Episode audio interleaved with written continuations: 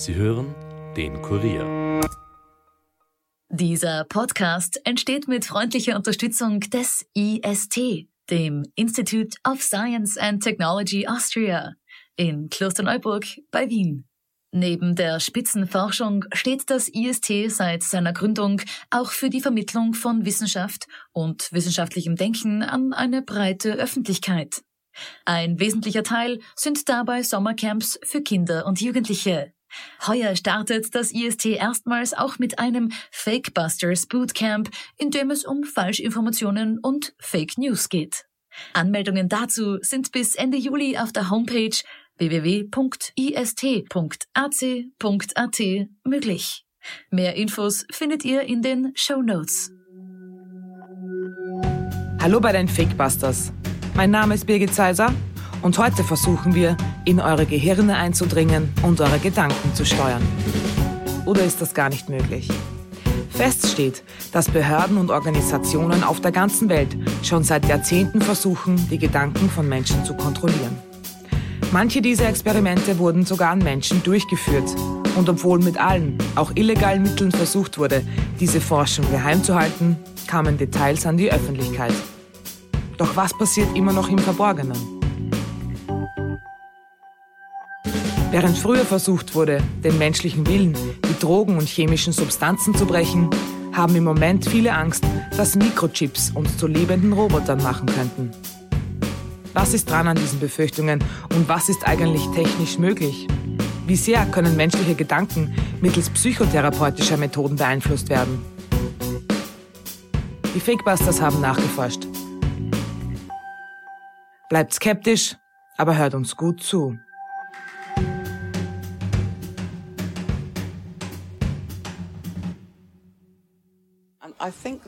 Ich glaube, da gab es vier oder fünf Betten, vielleicht auch sechs. Es war ein kleines Zimmer mit kleinen Betten. Wir waren mit Drogen vollgepumpt. Ich weiß noch, ich habe Barbiturate bekommen, starke Schlaf- und Beruhigungsmittel. So etwas hatte ich noch nie eingenommen. Dann gaben sie mir noch irgendwelche anderen Substanzen.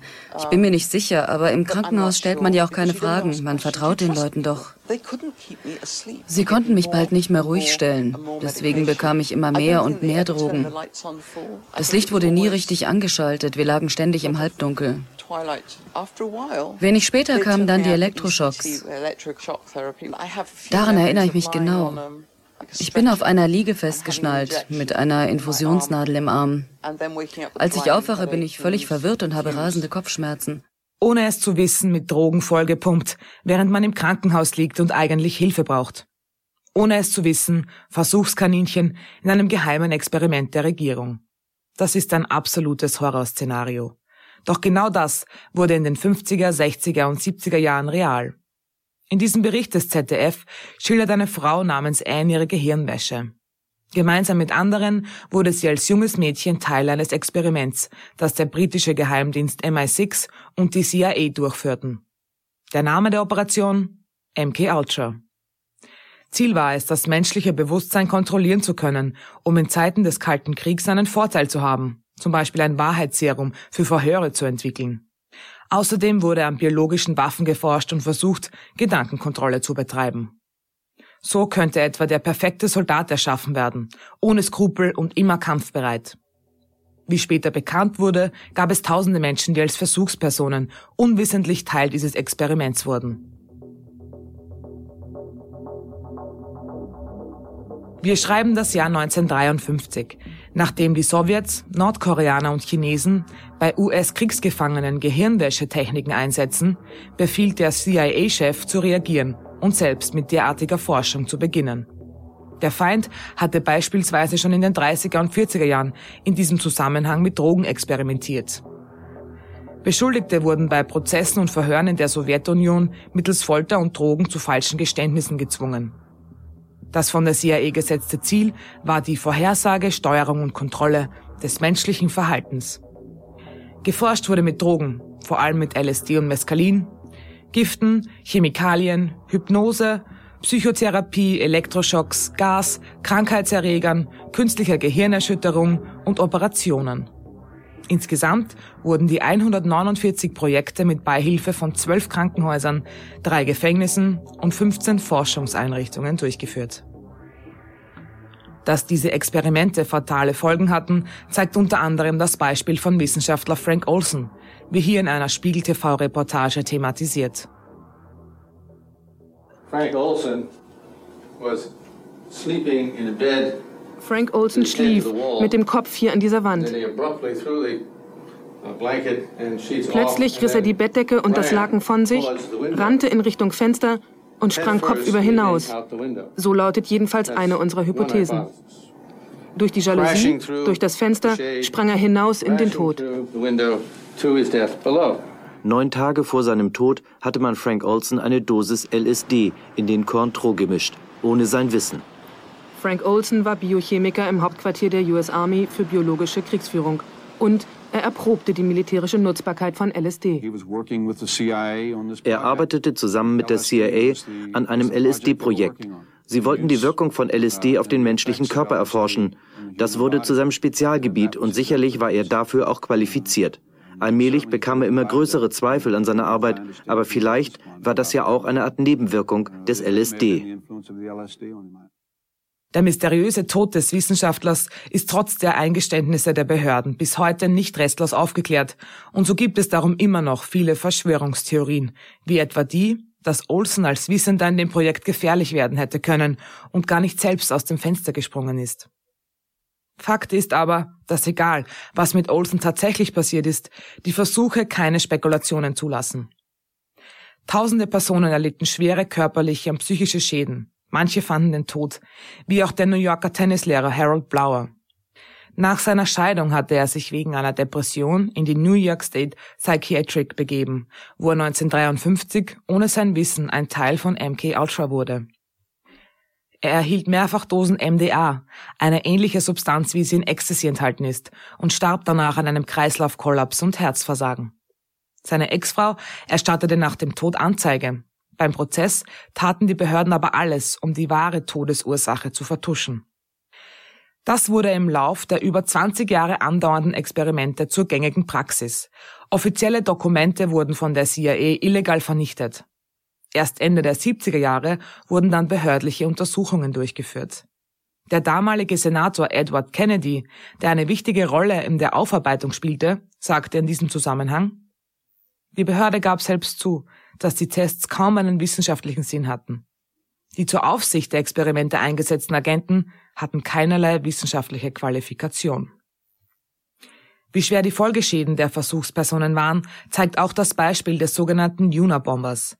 Der hochbegabte Theodor Kaczynski nahm als 17 Jahre alter Mathematikstudent an der Harvard University von 1959 bis 1962 an einem Versuch im Rahmen von MK Ultra teil.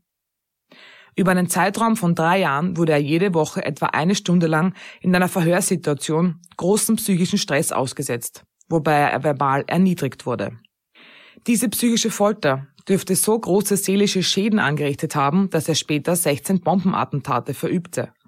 23 Menschen wurden dabei verletzt, drei Personen starben. Viele Mediziner und Experten vermuten einen direkten Zusammenhang zwischen dem MK-Ultra-Experiment und den Taten.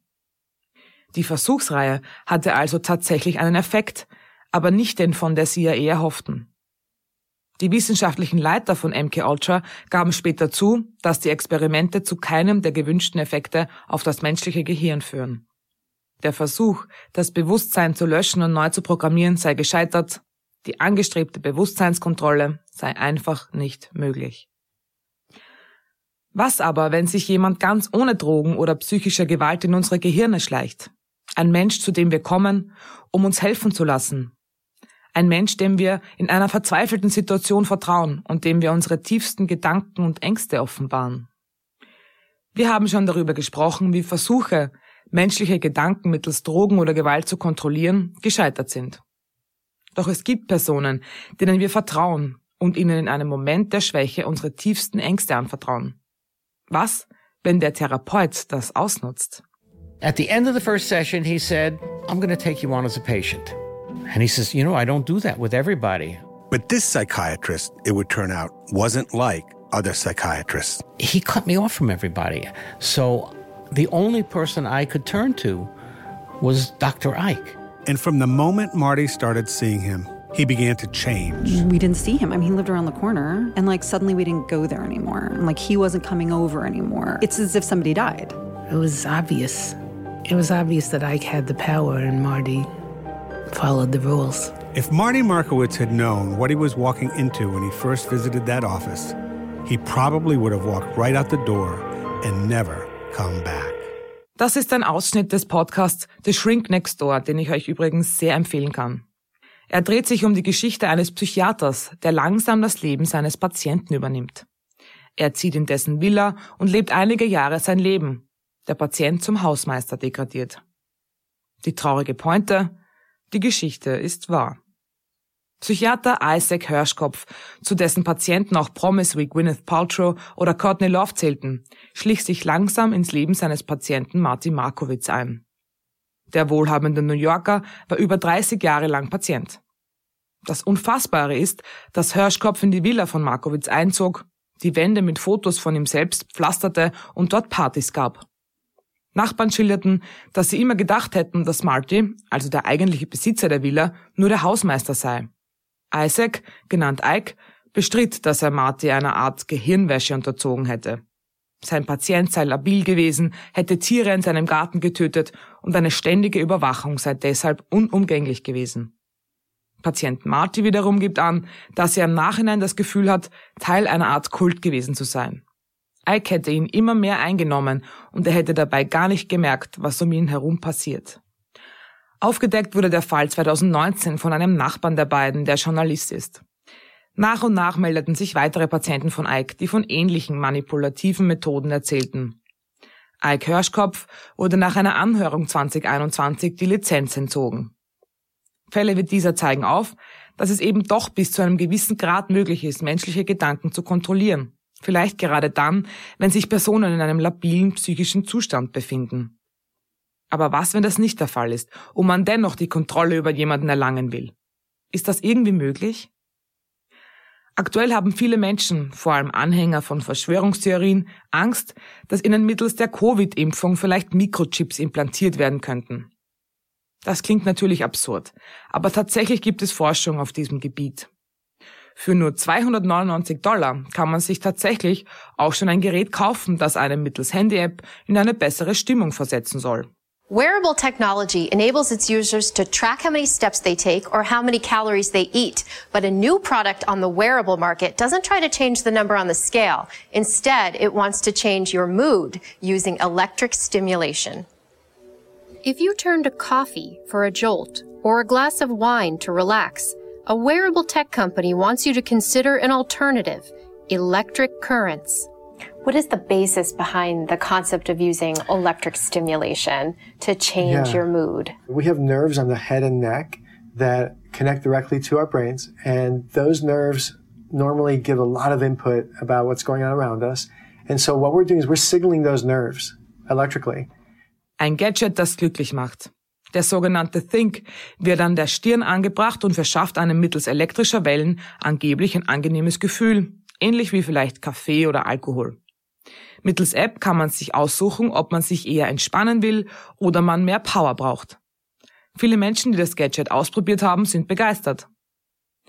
Aber wenn so eine Stimmungsveränderung schon mittels frei im Handel erhältlichen Geräten für nur 300 Dollar möglich ist, was kann dann mit anderen technischen Mitteln erreicht werden? Können unsere Gedanken vielleicht längst manipuliert werden?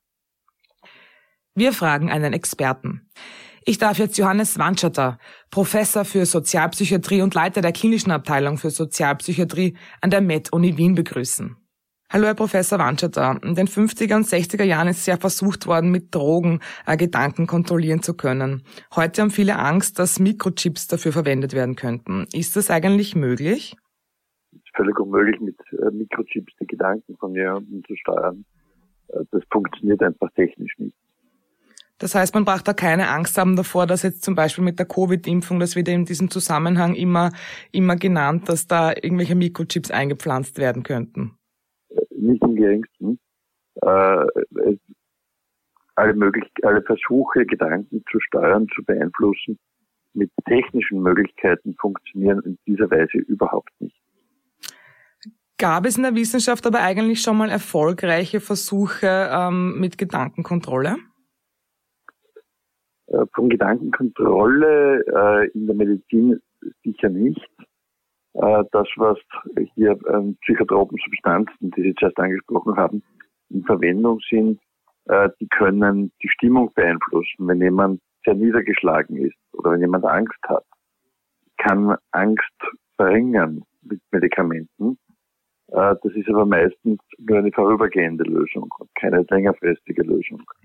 Ich kann Konzentrationsstörungen verbessern mit Medikamenten, aber ich kann nicht den Inhalt von Gedanken steuern wenn das möglich wäre oder in, inwieweit ist denn das eigentlich auch medizinisch ethisch vertretbar, dass man Gedanken versucht auch nur zu kontrollieren? Ich denke mir, wenn jemand vielleicht gerade auch in einem labilen psychischen Zustand ist, dass man da als, als Therapeut vielleicht auch einfach jemanden beeinflussen könnte. Wo hört denn da die Psychotherapie auf und wo ist es dann ethisch nicht mehr vertretbar? Äh, also generell äh, Gedankenkontrolle meint ja, dass ich das durchführe, ohne dass der Betroffene damit einverstanden ist. Ich muss bei jeder Art von Behandlung, egal ob das jetzt Medikamente sind, ob das eine Operation ist, ob das Psychotherapie ist, ob das Ergotherapie ist, immer das Einverständnis des Patienten haben. Wenn ich das nicht tue, ist das rechtlich Körperverletzung und ist klagbar. Also von daher hat der Gesetzgeber sehr klare Grenzen gesetzt im Rahmen von Studien, wenn hier neue Sachen probiert werden, muss auch der Betroffene zustimmen. Und das überprüft dann noch einmal eine externe Ethikkommission, wo neben Medizinern auch Theologen, Philosophen, Juristen drin sitzen, äh, ob das Vorgehen korrekt ist oder ob das gegen irgendwelche ethischen äh, Rahmenbedingungen verstoßen würde. Also selbst wenn diese Gedankenkontrolle oder diese Beeinflussung der Gedanken in eine positive Richtung gehen würde, wäre das ethisch nicht vertretbar und müsste vorher wirklich ähm, mit dem Patienten auch rechtlich abgeklärt werden. Selbstverständlich. Äh, sie können nichts tun, wo der Patient nicht einverstanden ist, äh, außer von lebensbedrohlichen Notsituationen. Äh, wenn jemand vor dem Verbluten ist und nicht mehr zustimmen kann, weil er bewusstlos ist, aber das geht nicht um Gedankenkontrolle, sondern da geht es darum, äh, das Leben zu erhalten und sobald das geschehen ist, weitere Behandlungen, sobald der Patient wieder zustimmen kann, muss er zustimmen. Also alles darüber hinausgehende ist strikt verboten. Jetzt gibt es ja viele Menschen, die Medikamente nehmen, weil sie zum Beispiel im Moment Depressionen haben oder andere äh, psychische Erkrankungen. Ähm, inwieweit können denn Medikamente jetzt, die auch, auch also keine Drogen sind, sondern auch zugelassene Medikamente, Gedanken und Verhaltensweisen von Menschen beeinflussen? Äh, Verhaltensweisen äh, beeinflussen können sie im weiteren Sinn, wenn sich jemand nur zu Hause zurückzieht, weil er völlig energielos ist weil ihm alles zu viel Aufwand ist, weil er sich völlig erschöpft fühlt. Wenn ich dieses Gefühl der Erschöpfung äh, verringere, also das Leid verringere, äh, dann ist jemand wieder in der Lage hinauszugehen und auf andere Menschen zuzugehen und Freunde zu treffen. Also indirekt kann ich sehr wohl äh, das, die Rahmenbedingungen positiv beeinflussen, wo jemand das Verhalten wieder selbst steuert und nicht völlig eingeschränkt ist. Aber das ist nicht, dass ich sage, ich gebe jetzt ein Medikament und weil ich dieses Medikament gebe, äh, geht jemand morgen in die Arbeit oder stimmt eine bestimmte äh, politische Meinung oder kauft etwas Bestimmtes ein. In dem Sinn geht das sicher nicht. Äh, wenn Sie bezüglich Beeinflussung reden, dann ist sicherlich die Frage der Werbung. Die Werbung versucht sehr gezielt, das unser Kaufverhalten zu beeinflussen. Mhm. Äh, die Medizin hat hier klare und ethische Grenzen. Mhm. Das heißt, man braucht jetzt keine Angst haben, wenn man sich diese ganzen Geschichten durchliest und sich das irgendwie, sich damit beschäftigt, dass das e, möglich sein könnte, dass man eben bei einer Psychotherapie oder jetzt, ich weiß es nicht, auf solchen anderen Behandlungen, die es da gibt, irgendwie negativ beeinflusst werden könnte oder in einem Sinne beeinflusst werden könnte, wie man selbst nicht will. Äh, Psychotherapie kann durchaus Menschen beeinflussen. Das ist auch das Ziel. warum jemand dorthin geht, weil er sagt, ich habe mit meiner Partnerschaft Probleme, äh, ich komme mit meinem Job nicht zurecht, ich bin niedergeschlagen, ich bin völlig erschöpft. Äh, hier soll ja ganz gezielt etwas beeinflusst werden. Mhm. Äh, aber im Prinzip muss der Betroffene zustimmen. Auch wenn man bei der Psychotherapie, das muss man auch sagen, äh, am, am Schluss nie genau, entschuldigen Sie, am Anfang nie genau weiß, was am Schluss herauskommt. Denn das ist ein Prozess, der gemeinsam mit dem Patienten gegangen wird. Das kann ich nicht von vornherein exakt festlegen und weiß ganz genau, was nachher am Ende passiert. Okay. Ich bedanke mich recht herzlich für Ihre Expertise. Es hat uns schon sehr weitergeholfen. Dankeschön. Gerne. Wir fassen noch einmal zusammen. Dass Folter und Drogeneinfluss nicht dazu beitragen, in unsere Gehirne eindringen zu können, mussten Wissenschaftler der CIA in den 70er Jahren zugeben. Der einzige Effekt auf die Versuchspersonen waren schwere seelische Probleme. Auch mit technischen Mitteln ist es nicht möglich, unsere Gedanken zu kontrollieren. Ja, man kann mit psychotherapeutischen Mitteln versuchen, Verhaltensweisen zu ändern und mit Medikamenten positiv gegen Erkrankungen wirken. Im Zentrum steht dabei aber immer der freie Wille des Patienten. Bleibt skeptisch, aber hört uns gut zu. Das war's für heute von den Fakebusters. Wenn ihr mehr Informationen zu diesem Podcast braucht, findet ihr sie unter www.kurier.at slash fakebusters. Wenn euch der Podcast gefällt, abonniert uns doch und hinterlasst uns eine Bewertung eurer Podcast-App. Fakebusters ist ein Podcast des Kurier. Moderation von mir, Birgit Zeiser. Schnitt Dominik Kanzian. Produzent Elias Nadmesnik. Weitere Podcasts findet ihr unter www.kurier.at slash podcasts.